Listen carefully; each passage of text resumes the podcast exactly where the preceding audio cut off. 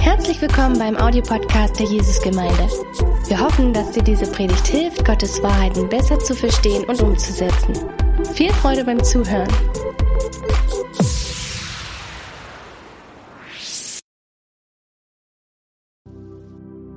Psalm 145 Ein Loblied von David Dich will ich ehren, mein Gott und König. Deinen Namen will ich preisen für alle Zeit. Jeden Tag will ich Gutes von dir reden und deinen Namen für immer loben. Groß ist der Herr, jeder soll ihn rühmen. Seine Größe kann niemand erfassen. Eine Generation soll der anderen von deinen Taten erzählen und schildern, wie machtvoll du eingegriffen hast. Deine Pracht und Herrlichkeit wird in aller Munde sein, und auch ich will stets über deine Wunder nachdenken. Immer wieder wird man davon sprechen, wie ehrfurchtgebietend dein Handeln ist. Auch ich will verkünden, welche gewaltigen Taten du vollbringst. Wenn die Menschen deines Volkes zurückdenken, werden sie deine unermessliche Güte besingen. Über deine Gerechtigkeit werden sie jubeln und rufen, Gnädig und barmherzig ist der Herr, groß ist seine Geduld und grenzenlos seine Liebe. Der Herr ist gut zu allen und schließt niemanden von seinem Erbarmen aus, denn er hat allen das Leben gegeben. Darum sollen dich alle deine Geschöpfe loben. Jeder, der dir die Treue hält, soll dich rühmen und weiter sagen, wie großartig dein Königtum ist. Sie alle sollen erzählen von deiner Stärke damit die Menschen von deinen gewaltigen Taten erfahren und von der herrlichen Pracht deines Reiches. Deine Herrschaft hat kein Ende. Von einer Generation zur nächsten bleibt sie bestehen. Auf das Wort des Herrn kann man sich verlassen. Und was er tut, das tut er aus Liebe. Wer keinen Halt mehr hat, den hält der Herr. Und wer am Boden liegt, den richtet er wieder auf. Alle schauen erwartungsvoll zu dir, und du gibst ihnen zu essen zur rechten Zeit. Du öffnest deine Hand und sättigst deine Geschöpfe. Allen gibst du, was sie brauchen. Der Herr ist gerecht in allem, was er tut. Auf ihn ist immer Verlass. Der Herr ist denen nahe, die zu ihm beten und es ehrlich meinen. Er erfüllt die Bitten der Menschen, die voll Ehrfurcht zu ihm kommen. Er hört ihren Hilfeschrei und rettet sie. Der Herr bewahrt alle, die ihn lieben. Aber wer mit ihm nichts zu tun haben will, den lässt er umkommen.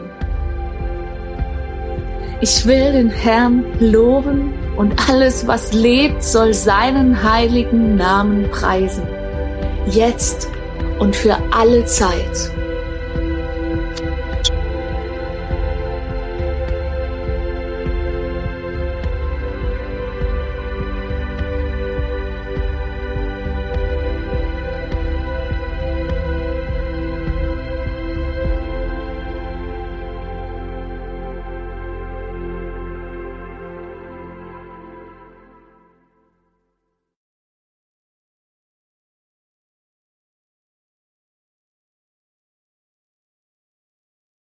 Ein wunderbarer Psalm, wie ich finde. Ein Lobgesang auf Gott, ein Lobgesang Davids. Psalm 145. Gott ist gut und Gott ist Gott.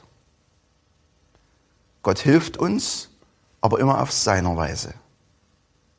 Gott ist für uns, aber er ist auch immer souverän. Und hier haben wir im Psalm 145, Vers 19 gelesen, er erfüllt die Bitten der Menschen, die voll Ehrfurcht zu ihm kommen. Er hört ihren Hilfeschrei und rettet sie. Aber er ist kein Automat. Jesus sagt das ähnlich im Johannesevangelium Kapitel 15 Vers 7. Wenn ihr in mir bleibt und meine Worte in euch bleiben, so werdet ihr bitten, was ihr wollt, und es wird euch geschehen. Also wie können wir etwas von Gott erbitten und gleichzeitig seinem Willen unterworfen sein? Das ist eine wichtige Frage, denke ich, in der heutigen Zeit. Wie können wir das genießen? Wie können wir etwas von Gott erbitten, aber gleichzeitig seinem Willen unterworfen sein? Eine Frage, denke ich, über die es sich lohnt nachzudenken. Und die Antwort wird uns nicht nur die Gaben Gottes greifbarer machen, sondern, und das hoffe ich, auch dem, den Geber, uns dem Geber vertrauter zu machen. Und ich dachte mir, fragen wir doch einfach mal die Führer der damaligen Zeit, die das wissen müssen. Wir lesen sie in der Bibel. Wie hat Gott die Feinde vor euch dahin gegeben? Und da denke ich mir, die Antworten könnten nicht unterschiedlicher sein. Joshua würde sagen, ach, das ist ganz einfach. Man läuft einfach siebenmal um diese Stadt herum. Und beim siebten Mal macht das Gott einfach ohne menschliches Zutun. Die Mauern stürzen ein. Kein Problem. Josua 6. Ja, gut, vielleicht einige Zeit später wird er vielleicht sagen, ja, das Volk muss auch geheiligt sein. Wenn, wenn Sünde im Volk ist, wenn ein Mensch die, die, die Verordnung Gottes übertreten hat, dann könnte es gefährlich werden. Also das, das Volk muss schon voll geheiligt sein. Josua 7 und Josua 8. Dann gibt uns Gott die Feinde in unserer Hand. David. David wird sagen, halt, halt, halt, halt, halt. Also als ich das erste Mal mit einem Feind, mit dem Feind in, in, in Berührung gekommen bin, dann war das Volk ganz anders als voll geheiligt. Die haben gezittert und geschlottert vor den Feinden. Erst als Gott mir half, den stärksten Mann bei ihnen zu besiegen, dann war es nur noch eine reine Formsache. Josaphat würde vielleicht sagen, nicht mal das ist nötig. Nicht mal das. Wir müssen einfach in die Wüste ziehen und den ganzen Tag Lobpreis machen, den ganzen Tag Gott anbeten und dann wird Gott einfach die Feinde, die zerreiben sich einfach von alleine. Lesen wir in 2. Chronik 20. Nee, nee, nee, nee, nee, nee, nee, werden einige namenlose Führer, von denen wir die Namen nicht kennen, sagen. So einfach ist das auch nicht. Wir haben einen gerechten Kampf gekämpft und trotzdem haben wir zweimal verloren. Trotzdem. Und erst als wir mit Fasten und Opfer den Tag durchgebetet haben, hat Gott uns den Sieg geschenkt. Richter 20. Gott gab allen den Sieg. Ja, das ist richtig. Er gab allen den Sieg, aber jedes Mal auf eine andere Weise. Es gibt eben nicht den Schlüssel, sondern es gibt immer wieder die Ansage, neuer Kampf, neue Strategie. Immer mehr Menschen machen die Bankgeschäfte übers Internet, ich auch. Und dazu rufe ich die Webseite meiner Bank auf. Und ich habe am Anfang, als ich das Konto eröffnet habe, eine PIN bekommen, eine persönliche Identifikationsnummer. Die muss ich dann eingeben und dann habe ich Zugang zu meinem Konto. Kann ich sehen, was drauf ist und sehen, was nicht drauf ist. Dann kann ich Eingänge, Ausgänge anschauen. Ich kann darüber verfügen. Ich kann feststellen, was auf meinem Konto ist. Nun will ich aber auch das, was mir gehört, einsetzen. Das, was mir gehört, kann ich ja, ich kann ja Geld überweisen, ich kann Rechnungen bezahlen, ich kann spenden. Ich darf das ja. Was ich habe, darf ich ausgeben. Also fülle ich ganz fröhlich das Online-Formular aus, drücke auf Auftrag ausführen und dann müsste die Bank das ja machen. Pustekuchen, denkst du. Stattdessen öffnet sich wieder ein neues Fenster und ich kann zwar erstmal die Angaben überprüfen und dann muss ich eine neue Nummer eingeben, eine Transaktionsnummer, eine TAN, die ich währenddessen als SMS auf meinem Handy bekommen habe oder als, als Fototan generiert habe. Wir kennen das ja alle. Also durch den PIN habe ich Zugang, Zugang zu meinem Konto. Durch die TAN kann ich darüber verfügen. Es gibt also einen Unterschied zwischen PIN und TAN. Die PIN ist immer überall gleich. Egal wo ich bin. Zu jeder Tages-, zu jeder Nachtzeit habe ich durch dieselbe PIN, in meinem Fall eine sechsstellige Zahl, Zugang zu meiner Bank. Wenn ich zum Beispiel auf den Fidschi-Inseln bin und in einem Internetcafé sitze, kann ich mit dieser PIN genauso auf meine Bank zugreifen, wie ich das hier zu Hause machen kann. Ganz anders ist das mit der TAN. Es gibt für jede Transaktion eine Nummer. Und beim nächsten Mal kriege ich wieder eine andere Transaktionsnummer. Warum erzähle ich das? Meine Bank ist ja nicht der Himmel. Aber in Gottes Reich geht es ähnlich wie bei meiner Bank zu. Ich habe eine PIN bekommen, mit der ich Zugang zu Gott bekomme. Diese PIN besteht aus fünf Buchstaben. J, E, S, U, S. Epheser 2, Vers 18 sagt, dass durch ihn haben wir beide durch einen Geist den Zugang zum Vater. Wir beide, das heißt du und ich, das heißt wir alle. Und die PIN für den Himmel ist für alle Menschen gleich auf dieser Erde. Damit muss der auch keine Angst haben vor Passwortdiebstahl. Sie ist für alle gleich. Und im Himmel ist sowieso genug Platz für alle. Wer immer durch Jesus zum Vater kommt, darf sich einloggen. Und deswegen ist mein Rat für dich, behalte diese PIN auf keinen Fall für dich allein. Die kannst du überall sagen. Wenn du im Glauben den Namen Jesu anrufst, verbindet er sich mit dir. Der Himmel ist natürlich viel mehr als eine Bank, ist ja ganz klar. Aber früher oder später wirst du vielleicht feststellen, es, ist, das hat schon so Ähnlichkeiten. Denn auch für dich ist im Himmel ein Konto eingerichtet. Und die Bibel nennt das Erbe. Und du kannst dich nicht beschweren über die Einzahlungen in diesem Konto. Das sagt uns die Bibel ebenfalls. Im Vers 1, Vers 3 sagt uns die Bibel, gelobt sei Gott, der Vater unseres Herrn Jesus Christus, er hat uns mit seinem Geist reich beschenkt und uns durch Christus Zugang zu seiner himmlischen Welt gewährt. Klasse. Es gibt sogar genaue Aufstellungen über deinem Konto. Alle, was so in deinem Kontodepot bereit liegt. Da ist zum Beispiel Siege gehören dazu. 2. Korinther 2, Vers 14. Siege, die du brauchst. Es gehört Heilung dazu. 1. Petrus 2, 2, Vers 24. Dort ist zum Beispiel auch alles, was du zum Leben und Geben brauchst. Philipper 4, Vers 19 sagt das. Aus seinem großen Reichtum wird euch Gott, dem ich gehöre, durch Jesus Christus alles geben, was ihr zum Leben braucht. Cool, oder? Nun wird es vielleicht mit dem Himmel dir gehen wie mir mit meiner Bank. Was dir gehört, darüber möchtest du verfügen. Also schickst du einen Überweisungsauftrag, landläufig Gebet genannt, und schon hast du ein Problem. Manchmal funktioniert es vielleicht sogar, aber mehr als manchmal, in Klammer auf, oftmals, Klammer zu, funktioniert es nicht. Und du weißt nicht warum. Du fragst nach Erklärungen. Schließlich willst du ja über dein Erbe verfügen. Was du brauchst, ist in dem Bild mit der, mit der Bank gesprochen eine TAN. Ein praktischer Schlüssel, der deinen Glauben in diesem Fall wirksam macht.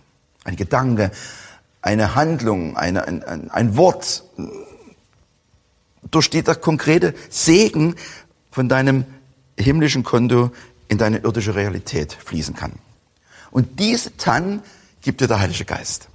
Nicht auf Vorschuss, sondern immer dann, wenn du sie genau brauchst, zum richtigen Zeitpunkt. Alle Erfahrungen der Bibel, Menschen, die wir, wo wir das lesen in der Bibel, die diese, dieses Empfang haben, dieses Empfang haben und eingesetzt haben, haben Siege errungen. Immer war es der Glaube an Gott durch Jesus Christus, der ihnen den Zugang zu Gott verschaffte. Und jedes Mal war es eine andere Tann, durch die Gottes Hilfe abgerufen wurde. Was für Tanz gibt es? Und wie finde ich heraus, welche ich jeweils brauche? Gut, dass du fragst. Aber erwarte nicht zu viel von mir, denn der Tanngeber ist der Heilige Geist. Aber ich habe vielleicht so einige wertvolle Tipps dafür. Und der erste Tipp ist, deine Tann ist nicht dieselbe wie beim letzten Mal.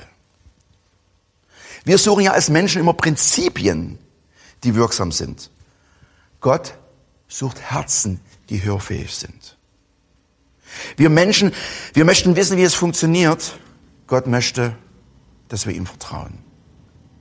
Wir suchen den Universalschlüssel und Gott liebt Transaktionsnummern.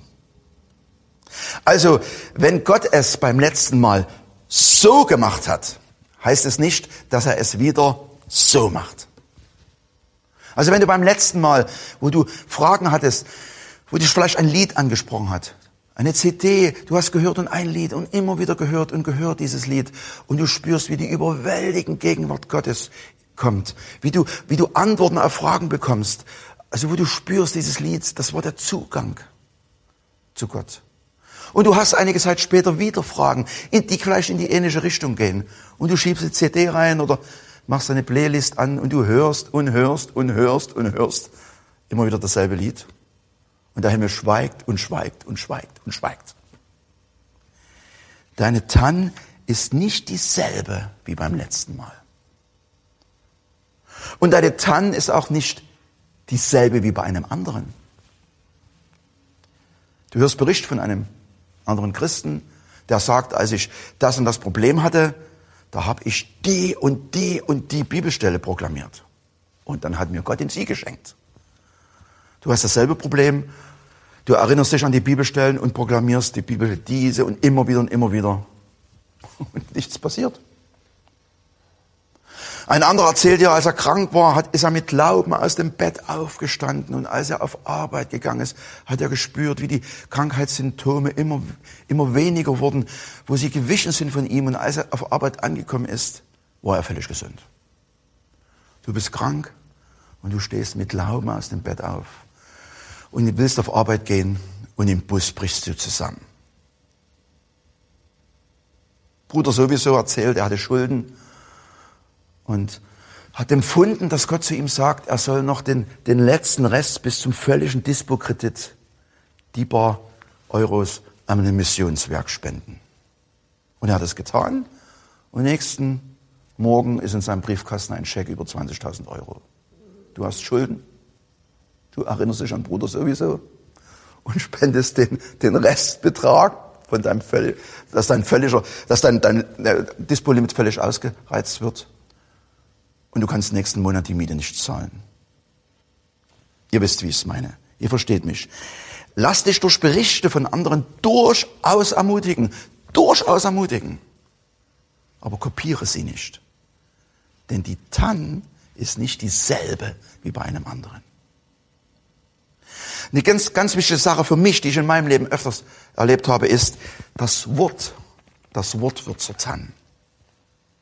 Ganz besonders liebt der Heilige Geist Problemlösungen durch Bibelworte zu klären.